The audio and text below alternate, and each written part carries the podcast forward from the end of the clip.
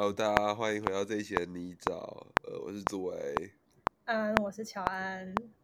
好，今天我们已经，我们又空了一天没录，对不对？没有吧？我们已经休息了两三天了。哇，真是上一次好像是十八号吧？陷入泥沼。那中间我们是不是有在各自读书？我今天睡过头了，我今天又睡过头，没有跟上读书时间。有，我们有各自读。对啊，哭啊！不然我们就来讲一下这几天到底读了什么吧。我想书目应该还是一样吧，就是我的是一样的。我的也是一样的，决斗写真论跟对话。好，呃，你先来。啊，好难哦。上一次有说过哦，不过因为我们上一次十八号那一次后面又断掉了，所以不太确定讲到哪里有没有录到。但总而言之，我现在是在第三章的部分，然后第三章是标题是“将死的精神分析”，然后冒号，请尝试分析。对，所以他主要是在，主要是得了自己他自己的。自己的一些概念在看精神分析这件事情，嗯然后它的开头开头就是说，就是只有两件事情，就是是呃对抗精神分析，那就是解散欲望的产物跟粉碎所有对话的形式。所以换句话说，就是如果这个是对抗精神分析，也就是说他认为的精神分析就是一个欲望的产物跟。把对话形式有所框限的一个事情，这样子。哦。然后我对我的解读是这样，然后他，我目前是读了大概三四页这样子。应该说，我这几天，我这几天其实一直在重复看这三四页。我觉得这一章跟前面两章相比起来，算是比较。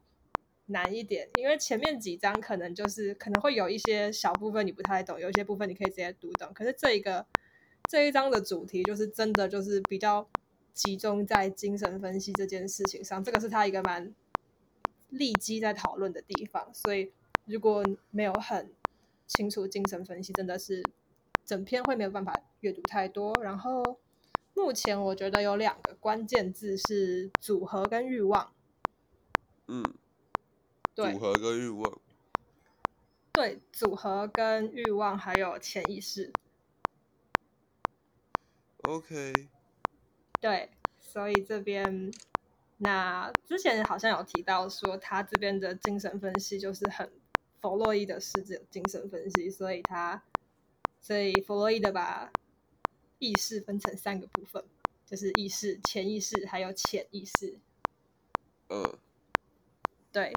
然后他主要，对对对，然后他这章的开头就是从潜意识在说，他就是说精神分析就是尝试要去呃挖掘跟讲潜意识这个东西，但是就是在实际方面，他是就是把他取消，他就是尝试要去取消或者是毁灭 潜意识这个事情，而且在精神分析里面，潜意识其实算是。呃，比较负面的，然后是一种失败冲突妥协的，它的产物，他们认为是失败冲突还要妥协，所以就德勒兹的看法来说，就是精神分析对潜意识的看法其实不是太好的这样子。对，我想知道那个，就是你前面有说精神分析是。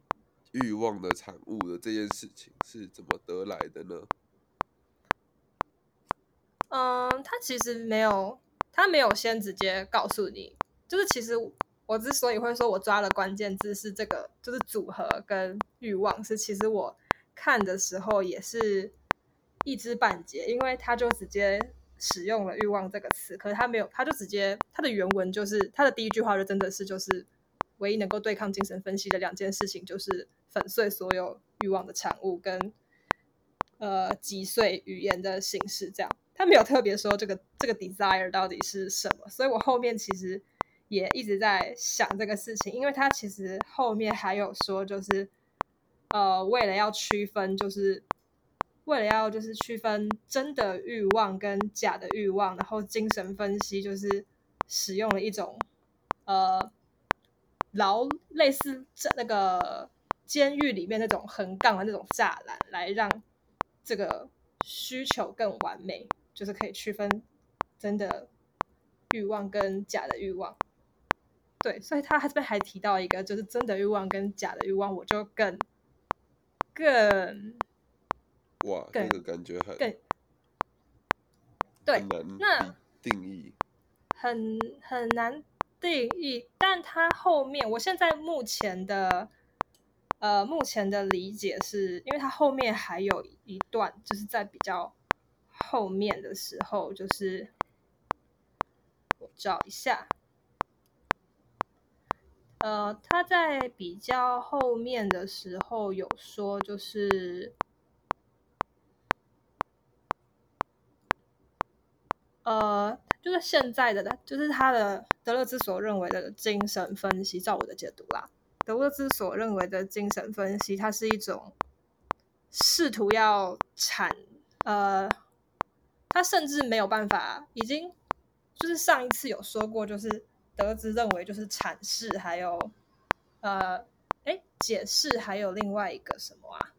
是两个疾病哦，我忘了另外一个，好糟糕哦。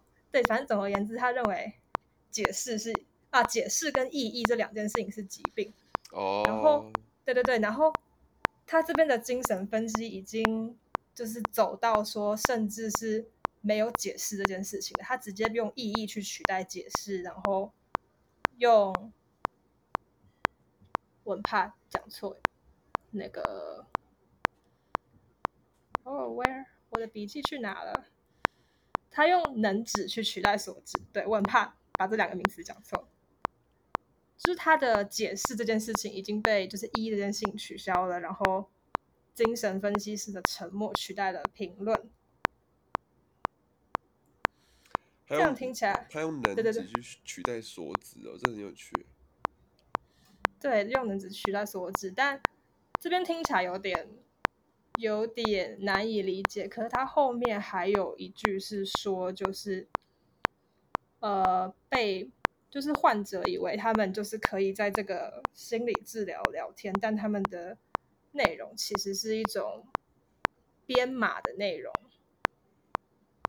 嗯哼，对，就是换句话说，其实这边可能没有什么所谓的真正的对话的空间，或是分析的空间，而是所有东西就是，例如你，当你就是他以弗洛伊德为例，是说就是有一个弗洛伊德有一个案例叫做小汉斯，然后小汉斯他很他在某某一个年纪的时候，就是突然出现了一种很害怕马的恐惧，嗯，对，然后比较呃比较简简约来跨约来说的话，就是弗洛伊德认为，就是他之所以就是害怕马，是因为就是那个马是象征他的父亲，然后就是孩子小孩在那个年龄的时候，就是把母亲当成是他的呃他的对象，然后可是因为就是他后来发现他不能拥有母亲，因为其实母亲是属于妈妈的，他们两个是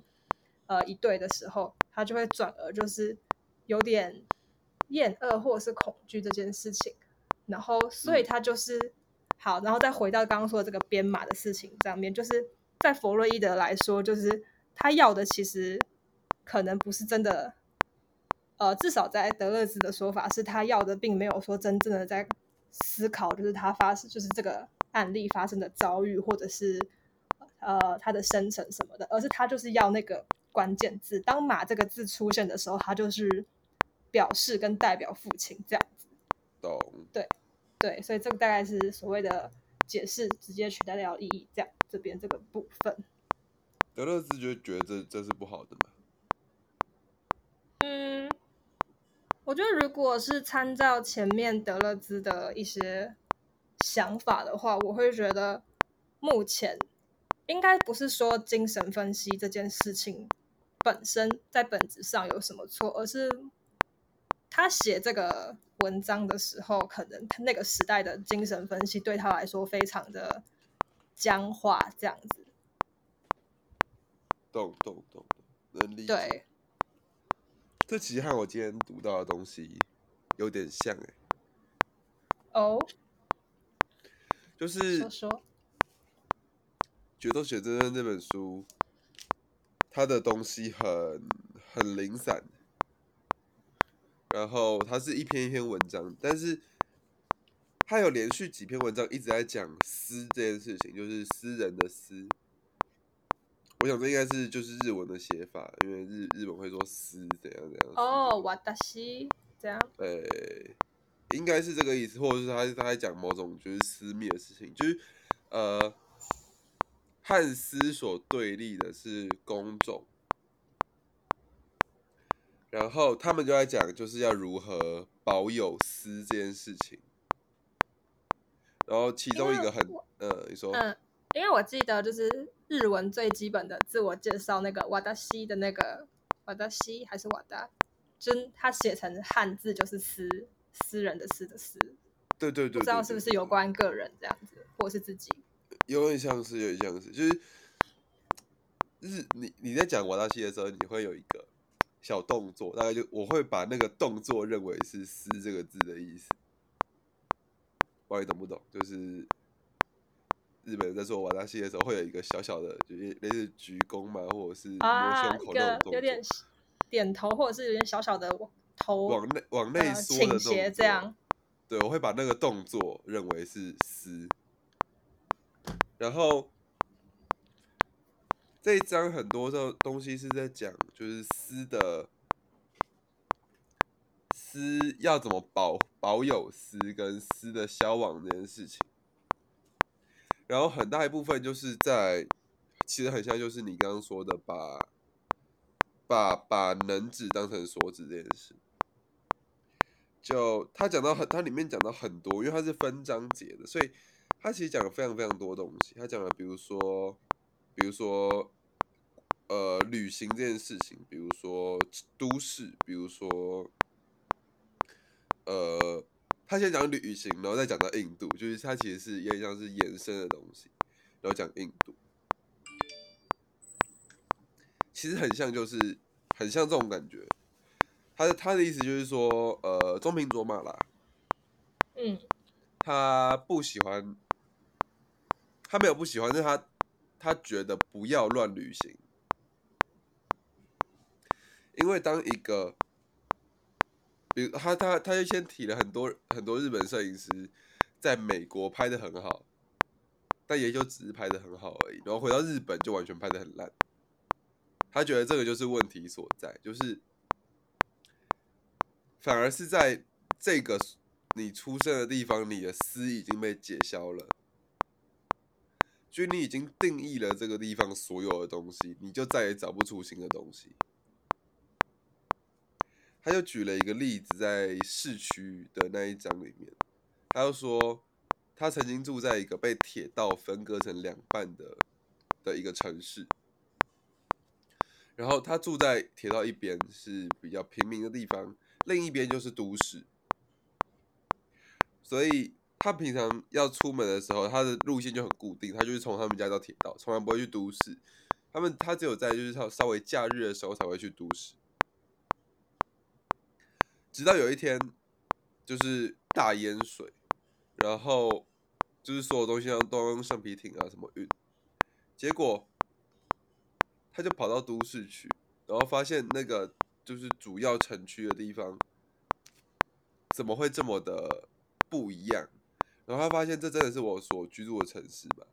然后他又再往后走，走到一个他从来没有去过的山边，但那个山边其实超漂亮，他自己说的啦。嗯，就是草原啊，然后树啊，就是山腰、山边这样。就是他在这边住了好几年，从来没有来到过来到过这边。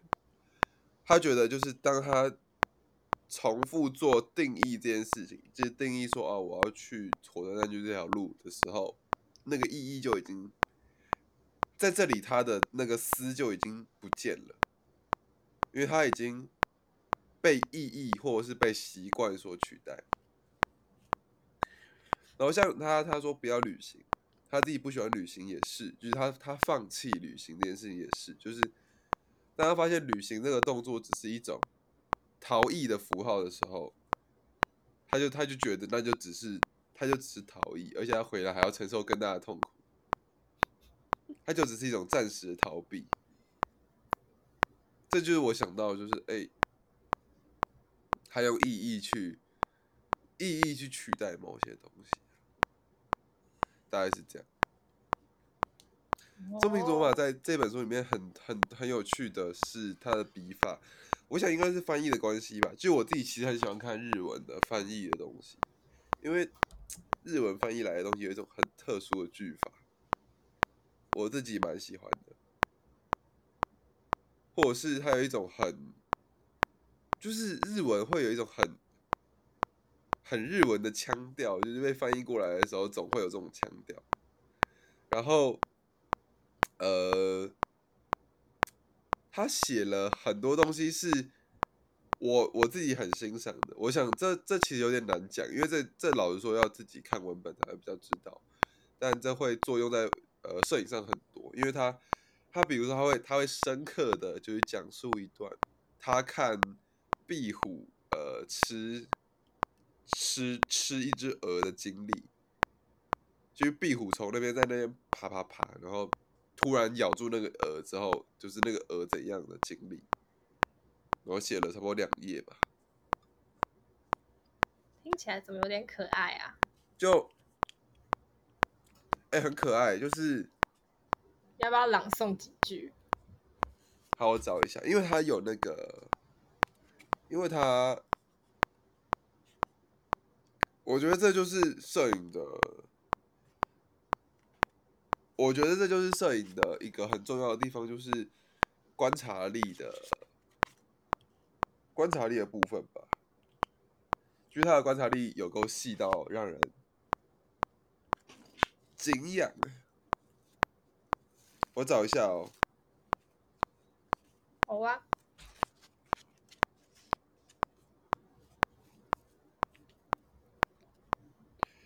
因为他其实还蛮多段的，我选一段稍微讲一下。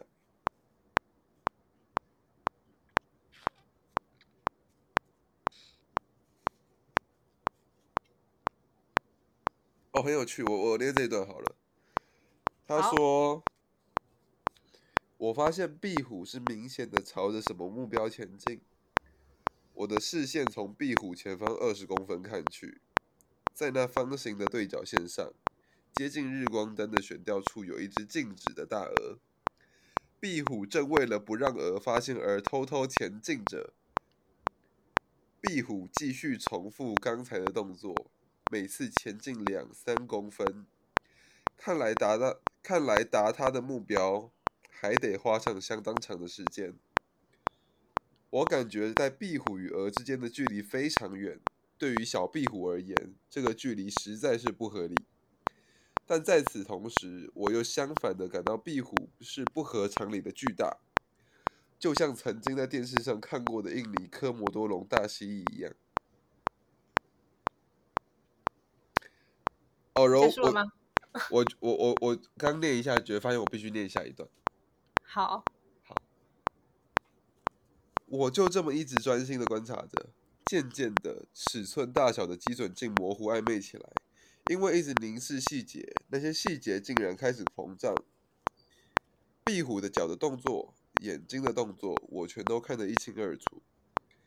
壁虎的眼球是纵向的开启，在它行动前会稍微会先稍微缩小身子。壁虎已经走完全程的三分之二，而却一副完全没有发现壁虎行动的样子。壁虎紧紧盯着它的猎物，我的视线则紧跟其后。现在从头到尾看完这场狩猎，仿佛成成了我的义务。我的视线无法离开壁虎，大概是这样。就是日本人的文字有一种很神奇的留白感，跟一种。时间缓慢的在流逝的感觉，其实会让我想到，就是在读日文翻译的时候，会让我想到巴特所说的，就是日本人有一日本人脸有一种空白画布的感觉，就是他们他们一开始是白色，他们只是他们把自己加进去，就是他们真的是书写这件事情，我不太知道怎么讲，就是他是把东西填进去的，他不是嗯他不是构造的。但是他会以一种很很轻巧的视角，然后把自己要看得到的东西塞进去。那当当然我，我觉得就是他能这样发现，它里面除了这个以外，还有很多很多描述。比如说他去印度的时候，他有说，他甚至会说他想去印度，或者是他想干嘛，他遥想那个地方是发生什么事情，那但是那些事情都还没发生，那些事那个地方是否和这个地方一样，就是还蛮有趣的。他对于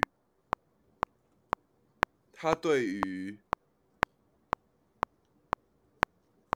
看的这件事情，我觉得直接联系到摄影的上面。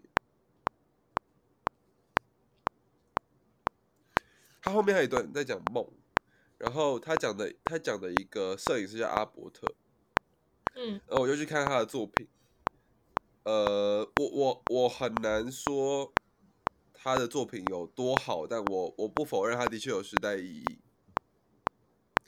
然后，呃，因为他的作品很多都是那种人像，但是和现在人像又不一样，就是他那个人像很自然，我也不知道自然的自是怎么自然，那他就是那种很很很老式美国的的那种摄影，我自己也不知道要怎么拍出那种东西。你说一种街拍感吗？对对对，而且很不做作，极度不做作，甚至有点破败。破败。呃，就是我刚刚原本的想象是像 Vivian Meyer 那样子的街拍摄影作品，但你突然说了破败，你可能要解释一下给我。具有那种市民感，哦，就是市民市民的感觉，但是就是他会把它拍的很很有冲突性，或者是他会把它拍的很不是感觉会有一点怪怪的，他会觉你他会让你觉得那个照片有点怪怪的，这很难解释。阿伯特大家可以去查一下他的作品。然后它里面就有讲到，就是、呃，他他这边又开始讲艺术了，我就眉头皱一下。因为他说，这艺术以前是在眼睛里的，还有在心里的。但当我们摄影的时候，我们却没有意记，我们却没有意识到摄就是相机有没有办法处理这个艺术。我觉得这就是某种媒介，就是之前有不知道跟谁聊的啊，你不在，就是之前有跟别人聊到媒介理论的时候，他就说，就是媒介完全影响了媒介与技术完全影响了现代的艺术这件事情，大概就是这样。今天读嗯到的东西，因为每一篇我都会想要再看，再看几次，因为它。它就是那种会让你读了觉得嗯有东西，但是好像还没读完的那种作品。你会你会永远觉得这个东西里面还有东西，而不是只是像他这样写的哦，很细致这样，应该还有东西。哦，对，了解。但我想，但我觉得每个人要理解他的，要理解这个东西的方式会不同吧。方式。对啊，搞不好有时有些人出去拍照比较快，搞不好有些人多看几次比较好，大概是这样。嗯，你完全是在一个摄影的冥想里面。有有有，正在我明天应该会出门拍一点东西，也要去朋友家吃寿喜烧，傻眼，寿喜烧啦，寿喜烧。看你要不要来、啊啊，我我先不要。好哦好哦，我今天有看到一个地方是我今天还有看到一个地方，比较算是我的疑问。请说。然后他是这么说的，他就说，就是欲望都会跟某些东西结合在一起，然后在跟一个 outside 的连接里面，它会有，就是这个连接会有里面会有一种生成，然后这个组合就是刚刚说的那个一开始说的，我今天抓的两个关键字的那个组合就会粉碎掉。所以这边的意思，如果我没有翻译错的话，他是说，就是当这个欲望就是遇到一个外来的东西，它会产生生成，就像前面几章说的，就是生成会是一个你跟你以外的事情的相遇。但他说这个这个欲望这个组合，它就会整个被粉碎掉。然后他后面又有说，就是欲望是一种革命性的，因为他总是想要。连接跟组合，然后对，但他就说就是精神分析，就是就是把它斩断，然后跟呃打击所有的 connection。然后精神分析，精神分析讨厌欲望，然后也讨厌政治。对，我大概懂德勒兹说的，这就是好的欲，就是真的欲望跟假的欲望了。我觉得他的那个真的就是以假设以刚刚我的我的理解啦，假设以刚刚那个就是汉斯他对于马的恐惧，还有对于父亲的呃对于父亲这件事情的话，我会觉得在这边真正的欲望应该是指马这件事情，但精神分析就会带入马就等于父亲，马就是为了要带出父亲这个词，所以在这边的话，也我认为啦，也许就是假的欲望是指。呃，马是父亲这件事情，而真正的欲望其实是马本身。我觉得啦，有机会，有机会。但我还是不太，我还是没有太理解这边的欲望到底是什么意思。然后他其实有说，这边的欲望是应该是要没有所谓的欲望的主体，因为那边应该是要欲望应该是要是一个客体这样子，所以。所以其实也不难理解为什么他会说潜意识是有关，也是有关乎就是 social 跟政治上的，但还是会有点无法，我自己会觉得目前读到这边还是没有办法把这一些刚刚说的那一些事情全部连在一起。懂。对。好困难哦，德勒兹。我觉得这一章真的很难呢，因为其实像我们休息这几天，我都有看书，但我一直都在看第三章，但就是没有办法跨越，而且第三章居然是五章里面最长的，它是其他段落的两倍。我应该快过去陪你了，因为《解读解读论》这本书还蛮容易看的，所以我之后要看应该是私底下。那我下一本就是《差异与重复》。你你有要先看杨凯琳的导读吗？没有，就直接硬干。好。好累。哇。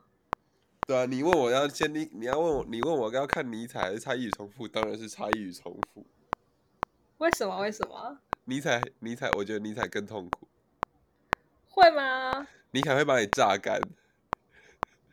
尼采会有一种就是你看完两三页就会被抽干的感觉。可是德勒是很喜欢尼采诶，你要理解他的文字太难了。我也很喜欢尼采啊，那你要你要理解他的文字太要用要很用力啊。还是我下下一本来看尼采，尼采急不得哎。好了好了，来看尼采，来看尼采。但是那个但是参与重复在那边放着很大一本，我也是很不安的。反正就是 up to you，你还有一些时间可以决定。